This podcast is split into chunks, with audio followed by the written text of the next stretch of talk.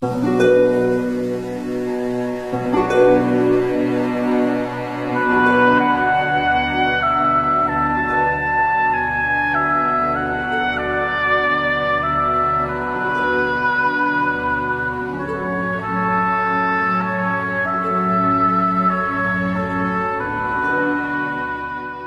香子，前岁栽桃，金岁成蹊。更黄鹂，久住相知。微行清露，细履斜晖。对林中吕。闲中我，醉中谁？何妨到老，常闲常醉。任功名，生世俱非。衰颜难强，拙语多迟。但酒同行，月同坐，影同栖。宋徽宗崇宁二年，即公元一千一百零三年，年过半百的晁补之因新旧党争被免官，他回到了故乡东高，闲居长达八年之久。自号归来子，过起了陶渊明式的隐士生活，写下了众多有感于闲居而发的闲居词。那今天我跟大家一起学习的这首《行香子》，大概也是这一时期的佳作。千年栽的桃花，今天已经长大成荫了。有黄鹂在上面住久了，都跟我熟知了。我时常早上出去，晚上归来，与林中的伴侣相谈。闲适的我，陶醉在这种生活中。这样的生活，何妨持续到老呢？管他什么功名是非，我年纪大了，已经无力管这些。只想有酒对月，与影子一起玩耍，过这种自在的生活，余生足矣。想起四月份，在《人生如逆旅》里，大文豪苏轼的《行香子·述怀》：清夜无尘，月色如银。满真实，虚满十分。浮名浮利，虚苦神。叹寂中居，石中火，梦中身。虽报文章，开口谁亲？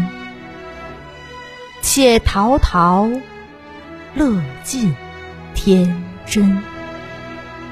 几时归去，做个闲人？对一张琴，一壶酒，一溪云。师徒两人表达的意思都差不多，只不过。大文豪苏轼所传达出来的胸襟、心性更淡泊悠闲，而晁补之终究还是有点强作豁达从容。大文豪苏轼总能在出世和入世的人生变化时找到心底的平衡，真是喜欢东坡的这种心态，且陶陶，开心就好了。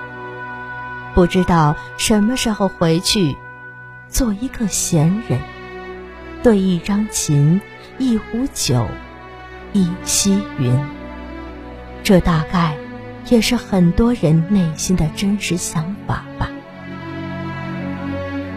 还有，在乘风破浪的才女姐姐里，千古第一才女李清照的行香子七夕。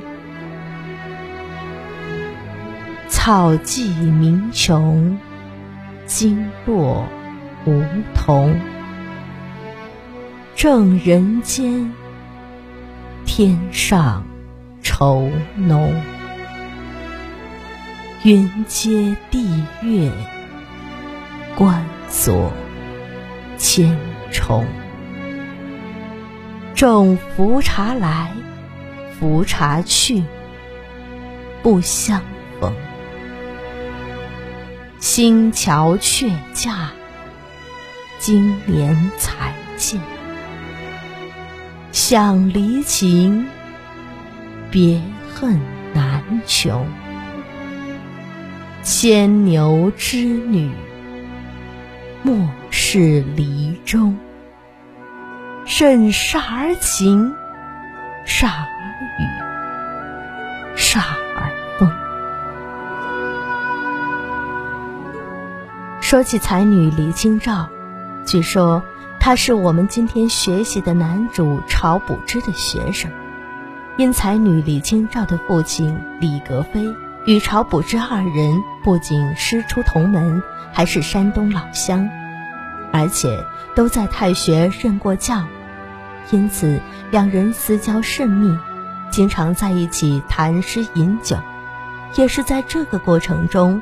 晁补之认识了李清照，并对这个小女子的才情文章大为欣赏，甚至多次当着直男癌泛滥的士大夫的面称赞李清照。